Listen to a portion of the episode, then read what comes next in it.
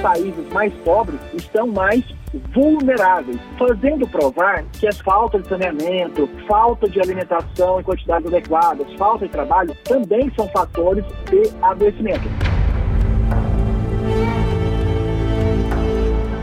Podcast Entrevista Nacional. Se inscreva no canal e compartilhe. A Organização Mundial da Saúde lançou aí um relatório que chama bastante a atenção da humanidade. É que o problema de saúde mental na humanidade está avançando. E a previsão é de que em pouco tempo teremos um bilhão de pessoas com esse tipo de transtorno. Um transtorno que leva a muitas consequências. Daí, convido você para esta entrevista que foi realizada com o Dr. Eudi Lobo. Ele que é médico psiquiatra forense, é diretor da Vida Mental Serviços Médicos. Sou Walter Lima e sou âncora do Revista Brasil. Daí o convite para você acompanhar esta entrevista. Com certeza o senhor já deve ter tomado conhecimento deste relatório. E qual é a leitura que se faz? Ou seja, quando traz aí essa demonstração de cerca de um bilhão de pessoas no mundo com problemas é, de saúde mental. Tem, inclusive, nesse relatório um recorte que fala sobre o Brasil, citando o programa de Centro de Atenção Psicossocial, doutor Elde. A leitura que, felizmente, a Organização das Nações Unidas, a Organização Mundial de Saúde, da Organização das da Nações Unidas, está trazendo atenção e preocupação com essa questão tão negligenciada. Por exemplo, caro Walter, dentro dos adoecimentos mentais, nós temos tanto os quadros depressivos como ansiosos, que são geralmente, causam geralmente lembrança da busca do profissional de saúde mental, quer seja psicólogo, psiquiatra, mas há, por exemplo, a dependência, o uso e o abuso de álcool e outras drogas que a população, de maneira geral, não correlaciona que precisa de apoio assistência, tratamento e recuperação é, através dos profissionais de saúde, especialmente os profissionais de saúde em atitude, é, em trabalho multiprofissional.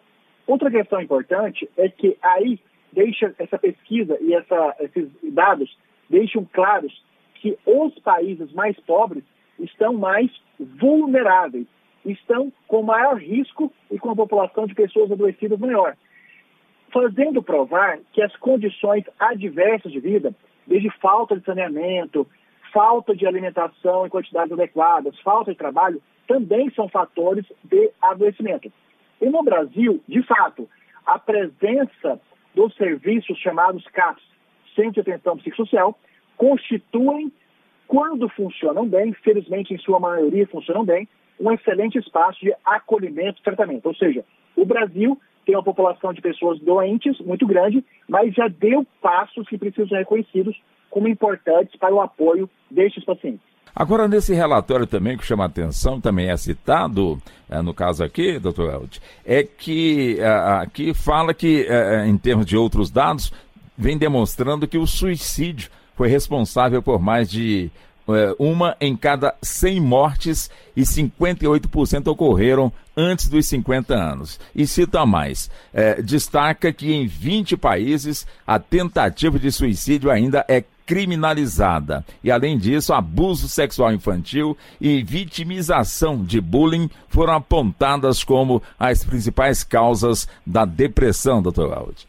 Em relação ao suicídio, assim como para a ortopedia, a fratura no braço, na perna, no pé, é uma urgência psiquiátrica, desculpa, é uma urgência ortopédica, na psiquiatria, a manifestação, o relato e a declaração de uma pessoa que ela está com desejo ou plano de suicídio já é um, um fator considerado uma emergência psiquiátrica, de onde, infelizmente, os familiares, os vizinhos, as pessoas que deviam apoiar e até outros profissionais de saúde são especialistas na área, tendem a dizer uma afirmação absolutamente errada. Absolutamente errada. De que quem diz não quer, quem tenta é porque de fato não queria suicidar.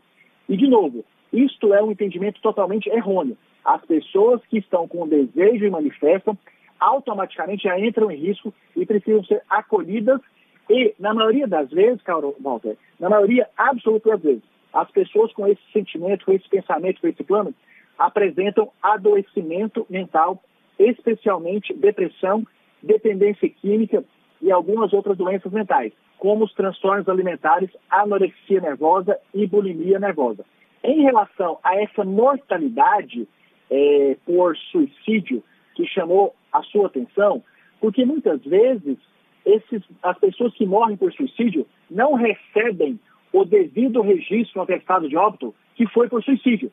Por exemplo, a pessoa é, causou um acidente, fica registrado o acidente, fica registrado as lesões corporais que levaram é, para a morte, mas não fica registrado que foi suicídio. Então, de fato, é subnotificado, ou seja, os registros de suicídio não são, em sua maioria, colocados como tal, ou nos prontuários médicos ou nos atestados de óbitos. E a melhor maneira, Walter, para prevenir essa altíssima quantidade de pessoas que vão ao suicídio é através do diagnóstico precoce, ou seja, do reconhecimento o mais cedo possível que estão adoecidas e que possam receber tratamento, como, por exemplo, no CAPS. E em relação à criminalização do suicídio, é, em alguns países, isso significa que eles estão muito ainda atrasados em sendo o suicídio reconhecido na literatura científica, psiquiátrica e psicológica mundial como sendo uma questão de saúde e não de criminalização e justiça. Ainda sobre esse relatório, que está impactando com toda certeza, é, cita que a saúde mental tem sido uma das áreas mais negligenciadas da saúde pública há décadas, recebendo uma ínfima parte da atenção e dos recursos de que necessita e merece. O Brasil estaria dentro deste contexto, na opinião do senhor, doutor Elde, ou não? Claramente o Brasil, infelizmente, está dentro desse contexto. Então, acho que precisamos fazer duas análises. Uma análise é reconhecer que já teve uma alavancagem, ou seja, que já se saiu do lugar em relação à negligência no, no tratamento e na assistência às pessoas com doenças mentais, doenças mentais. Mas que ainda há aí um longo trajeto para que todos aqueles que tenham necessidade possam ser adequadamente acolhidos, tratados e recuperados. Até porque essa, essa é um, uma falta de investimento absolutamente tola. Por quê, caro Walter? Quando o indivíduo está adoecido mentalmente e não é tratado de tal, isso vai repercutindo no próprio sistema produtivo do país, de modo a ter mais afastamento do trabalho, de modo a ter mais absenteísmo, mais presenteísmo, que aquela situação de estar no trabalho não estar em condições de tratamento, de, de, de desempenhar suas funções, além das repercussões que vão tendo em relação à família. Não cuidar adequadamente da família, e assim outras repercussões judiciais. Portanto, o Brasil saiu do lugar, mas ainda tem um horizonte muito longo a ser percorrido para a resolução dessas questões tão complexas. O senhor também conversa, doutor Elde, com o nosso âncora no Rio, César Fatioli. Estamos com o doutor Elde Lobo, ele que é médico psiquiatra forense e diretor da Vida Mental Serviços Médicos. César Fatioli, Rio de Janeiro. Vamos lá, seu César. Obrigado, Walter Lima. Doutor Lobo, é, o senhor falou em avanços, mas ainda um trajeto a ser percorrido. Do ponto de vista da distribuição é, de psicólogos, psicanalistas e do atendimento especializado, o país tem uma distribuição uniforme, o SUS cobre os transtornos. Uma última dúvida: é, não é um precedente grave que, na definição do rol de procedimentos a serem cobertos pelos planos de saúde, é, se tenha limitado é, o leque de tratamentos disponíveis para autistas e outras é, doenças mentais, não falta ainda às doenças mentais a compreensão é, da sua gravidade do ponto de vista social? Carlos César, em relação à distribuição dos profissionais, infelizmente, nós temos, em relação aos psiquiatras, nós temos aproximadamente 8 mil psiquiatras no Brasil, para, é, nós temos aí aproximadamente 6 mil municípios. Né? Então, para fazermos a distribuição per capita dos psiquiatras para a população brasileira, ainda é absolutamente insuficiente, especialmente nas regiões norte e nordeste. Nós temos aí, então, uma deficiência de psiquiatras, tanto em termos de números no Brasil inteiro, e algumas deficiências mais localizadas nestas duas regiões.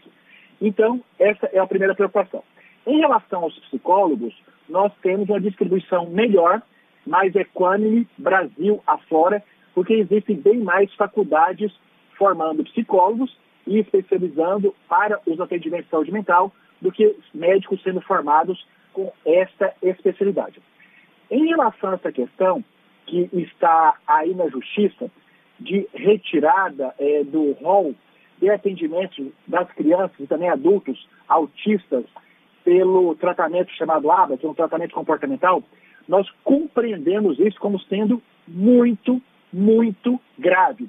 Porque uma população muito grande de pessoas que são participantes, que têm o privilégio de ter a saúde suplementar, de terem planos de saúde e que estão contando e que contariam com esse tipo de tratamento, que necessariamente é de médio e longo prazo, vão ficar desassistidas. Uma parcela menor delas, César, terão recursos próprios para custear o tratamento de aba para autismo.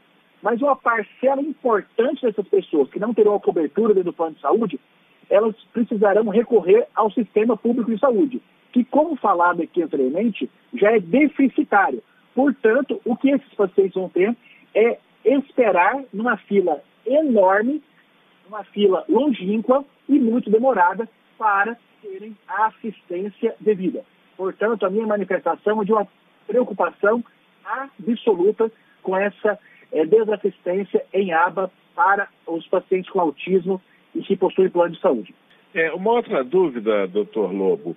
É, a rede pública e a rede particular também, que integra o SUS, afinal, recebe recursos públicos, é, os profissionais no seu conjunto têm o treinamento adequado é, para identificar por trás de queixas, às vezes rotineiras de saúde, por trás de problemas que, cuja gravidade talvez não levasse a um posto de emergência, mas a insistência, por exemplo, de pessoas com sintomas leves procurarem é, um, um, uma espécie de pedido de socorro, uma, é, um desejo de interação, de romper o isolamento, sinais de um risco de suicídio ou de, um, de uma perda de controle, de um ataque é, a parentes e amigos, etc. A rede está qualificada para fazer esse, não chega a ser um diagnóstico, mas pelo menos esse sinal de alerta, da mesma medida que você identifica algo físico, identifica sintomas leves a algo mais grave, se do ponto de vista é, do, do, da psique, da mente humana, existe esse treinamento na proporção necessária. É, trabalhando aproximadamente 20 anos nessa área, eu fico muito à vontade para responder essa pergunta. Felizmente, qual que é a parte otimista disso? Cada vez mais nós vemos um diálogo maior, mais intenso, viável entre os psiquiatras e outros profissionais da saúde, desde médicos dos programas de saúde da família, enfermeiros, eh, psicólogos, terapeutas ocupacionais, educadores físicos, nutricionistas.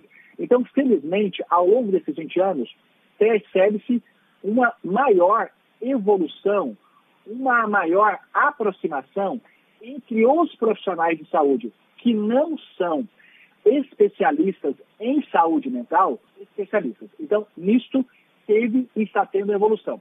Agora, infelizmente, qual que é a parte ruim disto?